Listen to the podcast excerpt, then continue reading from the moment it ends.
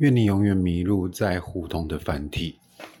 呃，这是我最近睡前的床头书，是邱刚健的《亡妻礼盒杂面》。那这本我已经反复读过很多遍，最近又回头去重读它。然后远程工作的期间，呃，我平常就是如果工作到一个段落，我就会抹抹地，或者是洗碗、洗衣服、晒衣服，或者是铲猫砂，呃，刷马桶，就是做做一些家事，呃，这样这些事情其实对我来说都很有。呃，镇定心神跟抚慰以及疗愈的效果，对，那也利用这个机会推荐一些书给想读书的朋友们。呃，第一本是呃香港的后话文字工作室出版的李日康的《流云操》。那李日康其实是一位小说家，那这是他的散文集子。里面有写到他呃赴籍去日本读书的一些事情，那主要的大背景也是香港在疫情期间的生活的情状，我觉得很动人，很精彩。再是新经典出版社出版的《一切闪耀都不会熄灭》，就是我这几年来读过觉得呃最精彩、最完整的诗集是廖伟棠的作品。然后再来是时报去年底出版的《夏夏的小误会》，那里面会写一些比较细琐的人跟物件之间交流的互动的一些故事，那我觉得是非常澄澈动人的。然后也推荐呃宝瓶的呃杨志杰的《小宁》，嗯，它是一本非常耐读的诗集。还有南方家园蔡祥任的《日光绵羊》。我是郝尼尔。我的第一本长篇小说《卡西与他们的瓦斯店》出版前夕，也是台湾迎来疫情最险峻的一段日子。我大部分的工作都停摆，但也许是因为我对台湾的防疫措施有足够的信心，所以这段时间反而是我近期最能够专心待在家、心无旁骛把这本书修好的一段日子。以下我想分享《卡西与他们的瓦斯店》其中一段给你。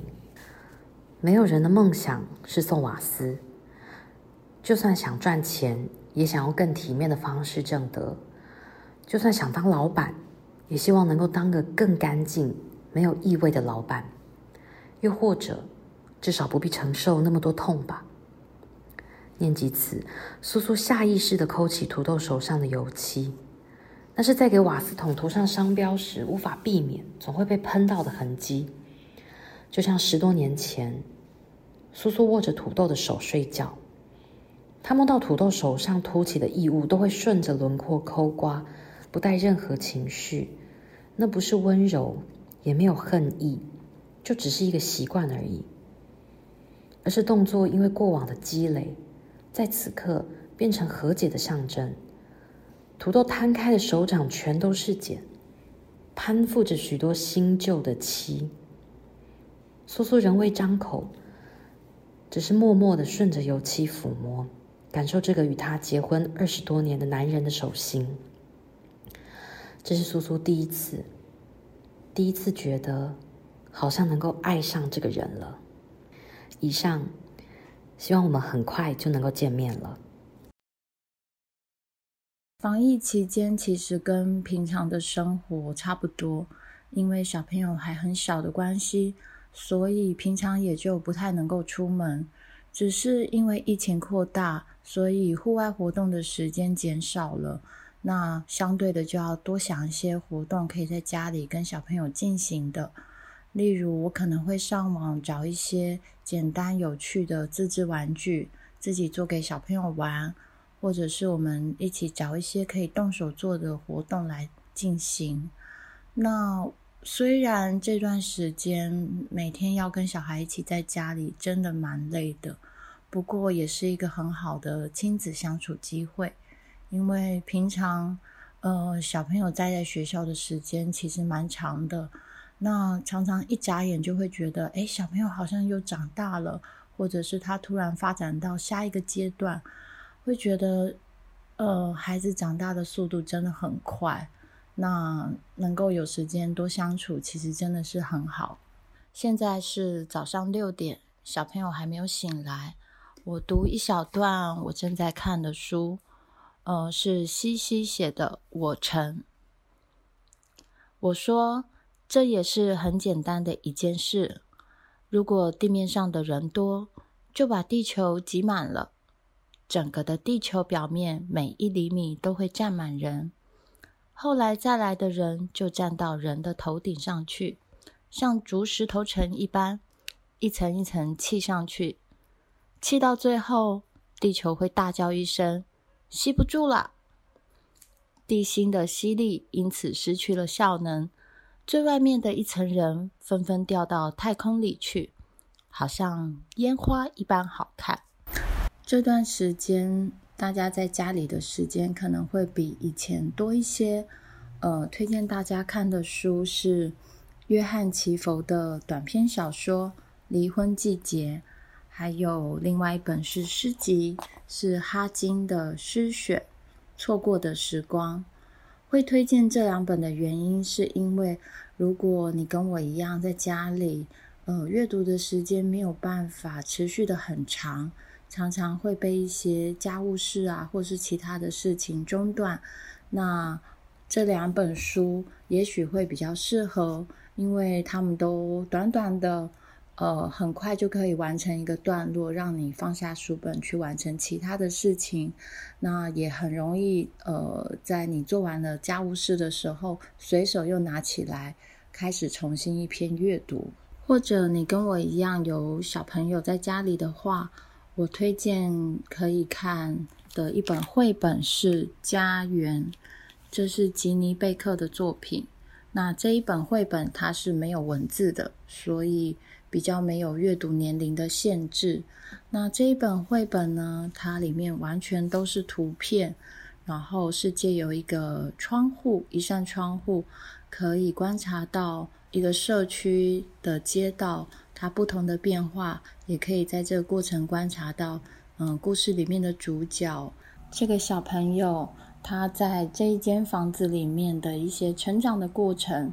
书里面有很多的图片细节，可以让小孩去探索，对应到我们现在的生活。因为疫情的关系，嗯、生活有很大的改变，或者是街道上也许跟以前有一些不一样，我觉得也是可以带着孩子去看看的。那就希望大家在这一段防疫的期间都可以平安的度过。在人类历史中，欲望不曾缺席。而人类和动物的关系史，是一部记录人类透过动物去追逐欲望的历史。这是我在去年三月荷兰封城后打开的第一本书，谢小阳的《驯化与欲望：人和动物关系的暗黑史》。在疫情开始之前，没有人能想象有什么事能让各国关闭边界、限制移动。病毒对整个世界造成的震撼。终于让我们开始正视人畜共通传染病，也开始思考人类和其他生物得一起承担的共同命运。我在封城的几个月后，慢慢习惯在家工作的生活，习惯了我的房间就是我的世界。我读廖咪的书《迪这个不正常的人》，想理解另一个整天待在房间生活的人。在作者简练直白的叙事底下，是一次又一次对于关系中无条件接纳的探索。我想，会不会我们其实只是以不同形式把自己关在房间里？我的朋友在疫情中失去了亲人，我们因此读了两本关于逝去的书：《生命的测量》（Levels of Life）。Julian Barnes 写热气球，写摄影术，写哀痛的深度。另一本 Forest Gander 的诗集《Be With》。让我再一次感受诗转化伤悲的力量。最后，是我总算有时间读的大部头书《行为、暴力、竞争、利他：人类行为背后的生物学》。我超爱的神经科学家和灵长类动物学家 Robert Sapolsky 用他惊人的博学和幽默串起一个又一个理论。他不仅拆解人类行为，也从不同层次探讨人性和自由意志。大家好，我是陈少。防疫期间，我也开始在家工作了，每天不外乎吃饭、上班、看书、看 YouTube，作息蛮规律的。说到看书，我觉得防疫在家最好的读物，就是把以前买来却只有读一半，以及完全还没有读过的书，趁现在拿出来把它通通 KO。像我现在读到一半的书，是马一航的散文《三地话》，三地话。他从台东池上出发，以家庭和故乡经验，写出笑中带泪的成长小传。再来是夏琳的小说。停下来的书店，他是南崁小书店的老板。这本小说融合了他在高雄盐埕的童年记忆，以及时代的历史切片。接下来是还没有读的书，唉，怎么这么多本呢、啊？我在这边呢，先请作者们原谅我，我会赶快读完。首先是蔡新纯的小说《如果电话亭》，他是非常有潜力的新秀。还有崔顺华的散文《猫在之地》，以及夏夏的小误会。最后是杨牧老师的诗集《围城》，这本我还没有拆开，嗯，搞不好一辈子都舍不得拆。所以想请问一下，手上有《围城》的人呢、啊，可不可以借给我呢？谢谢。大家好，我是廖佩信，我是刘维仁。嗯，我们平常就很宅。疫情变严重之前，除了偶尔的开会或演讲，每天固定下午出门游泳。那除此之外，都待在家工作。最近没办法在外出游泳了，在外面举办的活动也都取消。一个礼拜只出门一次采买或拿包裹，然后每次出去跟回来都像打仗一样。那我们从原本的宅变成了更宅。虽然本来就是在家工作，但心情上还是很不一样。很大部分是因为很容易担心没有同住在一起的亲人，以及进来环境充斥着各种杂讯跟纷扰。找回生活的重心，把时间好好花在照顾自己跟身边的人，维持身心健康很重要。这样我们才能在当下好好活下去。目前被关在家的感觉跟对未来的不安，会让我想推荐两本书。第一本是商周的《爱因斯坦的梦》。作者是一个很有名的物理学家，他用介于散文诗跟小故事的方式，描绘了三十个可能的世界面貌。例如，爬得越高，时间就过得越慢；或者是过去和未来都对现在毫无任何影响，人们永远活在现在。这些简练的小故事会让我们跟着他的叙述，去想象人们还有多少种可能的样子生活。我们的当下所在的样子，只是无数种可能中的其中一种。想着想着，就不会觉得现在被关在房间里面有什么局限的了。第二本是就近出版的《令人神往的静坐开悟》，这是 Princeton 的著名演化心理学家用心理学跟神经科学的角度在讲一些佛学的核心概念。台湾人应该都听过很多相关的概念，例如不要执着啊，懂得放下啊，呃，放下贪嗔痴之类这样的说法。然后概念通常被讲得很玄，或者被讲说我们好像要压抑自己的情绪。但其实近几十年来，神经科学跟心理学的结论。都用殊途同归的方式得到一样的结果。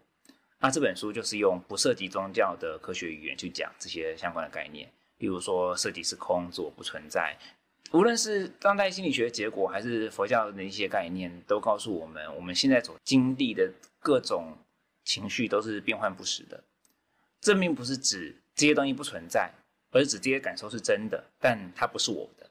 我们一旦知道这些情绪不是我的，就可以一边经验这些情绪，一边像旁观者一样不被这些情绪控制，这样就更不会有被困住的感觉。当然，最后也还是可以用导引啊、静坐、瑜伽这些方式让自己更自在。这两本书推荐给大家，祝大家平安。欢迎收听午夜十二点的失眠不说话，我是小象。今天的主题想要播放一系列经典的歌曲。虽然有时候觉得经典太过平凡，反而会显得有一点点俗气。不过听说气味是不会被忘记的，小象觉得音乐也是。而且啊，音乐里面会有一种唤起记忆的化学元素，好像一个栓塞，会瞬间把时空堆叠在一起。音乐一静，此时便重叠在过去的某一刻，那时所有的记忆就会瞬间被唤起。这首歌刷新了1991年日本单曲的最高销量，甚至不会日文的人也能把歌词哼出个几句，因为很多人都在看《东京爱情故事》，小田和正的爱情突如其来。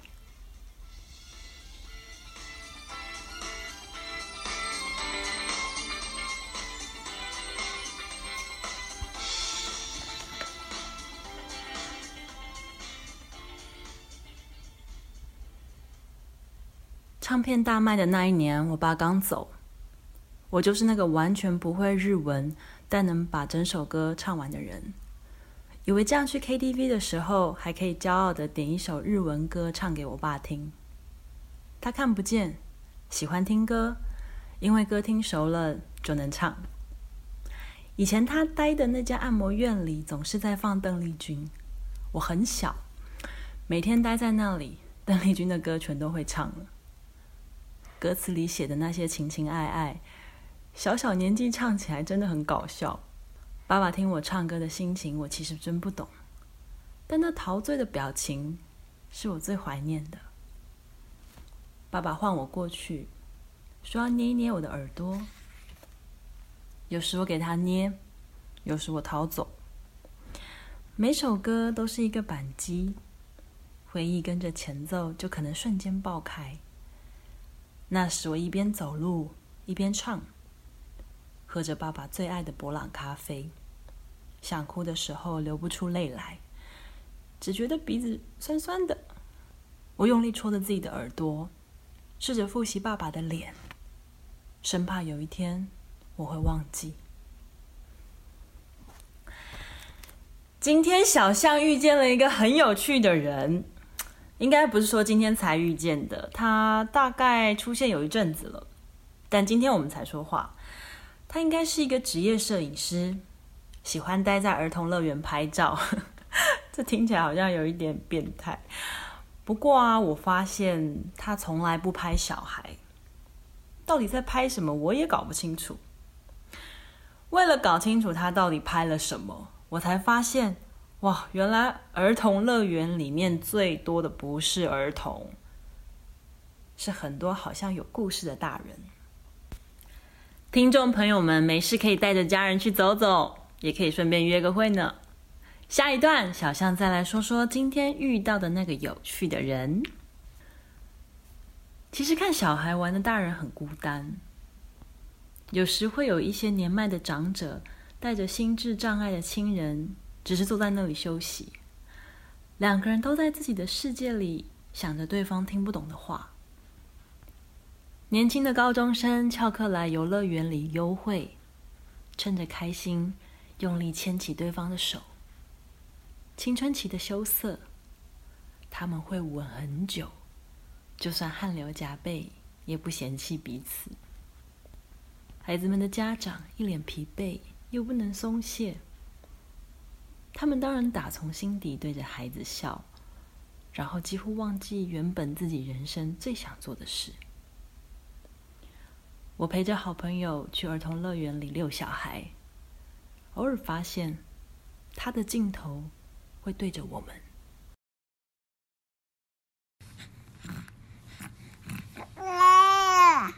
黑死病夺走了爱丁堡一半的人口，击毁了这座城市。玛丽金小巷被认为是最主要疫区，因此遵照隔离规定，里面的居民被禁闭在家中，等待灾祸离去。然而，有八卦指出，这些居民实际上是被拘禁的，竹墙堵住该区的出入口。活着的人、垂死的人、已死之人，通通一视同仁的被监禁隔离，让玛丽金小巷成了一口巨大的棺材，封印他的黑暗命运。多年后，这片区域上头建立起市政厅，现在的爱丁堡市政府所在地。于是，这片地下小巷迷宫永远被埋藏，遗留在时间的洪流中。就这样，这个地点成了幽灵传说的源头。这段文字是出自我正在处理的文稿，也就是南方家园预计在今年八月出版的《黑暗旅游》。这是一本收集世界各地恐怖、怪诞、暗黑、神秘、不祥旅游地点的书。而我的孩子是在二零二一年出生的，一个不知道什么时候才能脱下口罩、放下酒精、安心出门的时代。既然暂时无法旅游，向新生儿介绍世界的美好，那就用黑暗地点压抑嫩婴想出门张望的抱怨声。我最近比较推荐的书单有《喝到世界的尽头》，是作者黄丽如用酒走进八十几个国家的深处，然而躲在家里阻断传染链的我们，虽然无法畅快出门，至少还能痛快喝酒。另一本是宝瓶出版的《退稿信》，听说国外有许多出版社接到雪花般的投稿，为了避免之后退稿时言语平淡无奇，我决定要复习一下那些出版史上编辑用残酷恶毒的语汇回绝投稿者却看走眼的时刻。当然还有南方家园的日光绵羊、怪胎之爱、没朋友只有三，还有突然死亡。在人心惶惶的这段期间，非常非常需要蔡祥瑞老师温暖柔软，而且还富含哲理的诗句，还有一本页数厚重，然后怪诞或精彩到足以忘记现实的小说。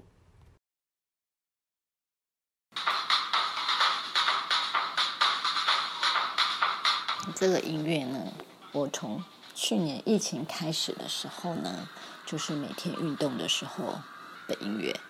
大家好，我是南方家园的掌柜刘子华。疫情下的居家工作已经来到了第四周了。那我们当初推广阅读马拉松这个活动呢，就是想在一个一成不变且又紧张的一个防疫日常里头，增添一些不同的声音。那在这边非常感谢参与的南方家园作者跟译者们。嗯，也不知道现在这样的状况何时可以解封，让生活重归常态。但希望大家在家里居家的时候，好好的善待自己。譬如说，吃点小零食啊，然后就是下厨，或是叫一下那个。听说很多朋友都在叫外卖嘛，就是什么高级饭店的外卖之类的，就好好善待自己一下。因为居家已经很闷了。那掌柜的居家日常，像我现在白天就是编辑工作啊、料理啊、采买啊、逗小孩之类的。可能因为我小孩都比较大了，那现在就是因为大家都要居家工作嘛，所以我的长桌里头就是我跟我女儿阿蕾就是面对面坐的，她上她远距课程，我忙我的工作，然后可能有时候不小心会忘记说，我前面对面的那个人实在是在做远距工作，那就会忘记，然后我就我的声音就会突然出现在他的那个学校课程的电脑的那一端，这样子。那晚上的话，我通常会用餐之后开车回南方，因为我觉得，知道吗？就是这次南方呃前面那堆花对我来讲，证明了我是一个绿手指，这样，因为那些花已经存活了六个多月了，所以我还是每天就是晚上回南方浇花、喂猫，然后处理一下书的订单跟杂物，这样。那也很感谢疫情来读者会在南方家园的虾皮网店就是订购一些书，那我觉得在。疫情底下能安静读书是一件很开心的事情。那半夜我会运动一个小时之后才躺平，所以刚刚一开始听到的声音就是我运动一开始的那个音乐。那今天最重要的就是要推荐书，第一本是郭泽佑老师的诗集《写生》，诗里头的生活片段让我们知道，哎，我们还在这个地方。我就念其中一小段蝴蝶。无所事事的假日总是如此，打开一幕，陌生的事故交织成世界，鲜艳清晰，如我们拥抱时播放的那首歌曲。另外一本书呢，是诺贝尔文学奖的得主彼得汉克的《守门员的焦虑》。当自己渐渐消失的时候，也正一步步走向崩溃，有一点像现在每个人的心情吧。那我念其中一小段好了。路况变差了，由于折叠门关不紧，布洛赫看见外面的光线穿过门缝，一闪一闪的照亮了车内。即使不看向门缝，他也能在报纸页面上察觉光线的闪动。他一行一行的读，然后抬起头打量前面的乘客。他们坐得越远，要盯着他们看就越方便。过了一会，他注意到车里光线的闪动停止了。外面已经天黑了。再者，我要推荐一本，一推出来的时候就买。然后我买的时候是，除了内容的介绍之外，其实是我们家的作者邓九云有特别去推荐这本书。那这本书就是班尼迪克·威尔斯的《寂寞终站》。嗯，我觉得一一颗千疮百孔的心，我们如何，我们要该如何的活下来？其中有有一段，如今我三十五岁，几乎和我爸妈去世时的年纪一样。即使跨越一道他们没能跨越的门槛，我和他们相处的时光距离现在越来越遥远，只来自于我人生的前三分之一，这令我黯然神伤。看着身为年轻母亲的阿尔瓦，我常想起我的母亲，并且遗憾自己对她所知如此之少。我对她的回忆多半是一种感觉，是她的温暖，她那种开朗乐观。然而，身为个人的她，对我而言却是陌生的，而且直到如今我才明白原因何在。我从未见过他有片刻的软弱，从未经历过他苦恼或沮丧的时刻。他就像一个演员吧，藏在一副容光焕发的母亲面具后面，就这样从我的童年里悄悄走过。因此，对于他，我所知道的就只有那少数几个一成不变的故事。昨天吧，还在跟独立出版的联盟的另外两仙，就聊聊聊聊，就突然说啊，从去年疫情到今年到现在为止，我周遭的亲人我已经送走了四位了。去年是我的大阿姨，再是我的二姑丈，再是我的父亲，然后周六的晚上是我的小舅舅。那我觉得，这人生挺无常的，时间到了就该如此。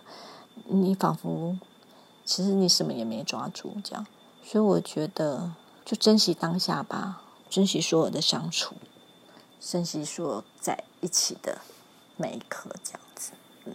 那第四本我要推的是，呃，南方家园。好，我们家自己家的，就是莫桑比克的小说，是米亚克托的《梦游的大地》。那这本书其实，当然身为编辑，我们一定是看过好多次。因为疫情的关系，要不然本来要去上节目去推的。那我觉得它里头提到的，虽然是讲的是战争，可是我们现在何尝不是在打一场战争吗？当世界满目疮痍的时候，大地伤痕累累，我们如何重新开启我们的旅程，找回自己？我念一小段：战争是一条毒蛇，用我们自己的牙齿咬噬我们。现在，它的毒液渗入我们灵魂的每一条河流。白天，我们不敢出门；夜里，我们不再做梦。梦是生活的眼睛，而我们都成了瞎子。嗯，希望我们赶快结束。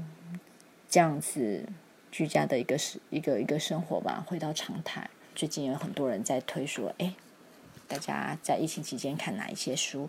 如果你们有想看的书，可以跟大家一起分享，在下面分享，或者是你们可以录一段音，然后传来南方家园，那我们来把它放在南方家园的脸书 IG 上面，让你的声音把阅读的爱传播出去。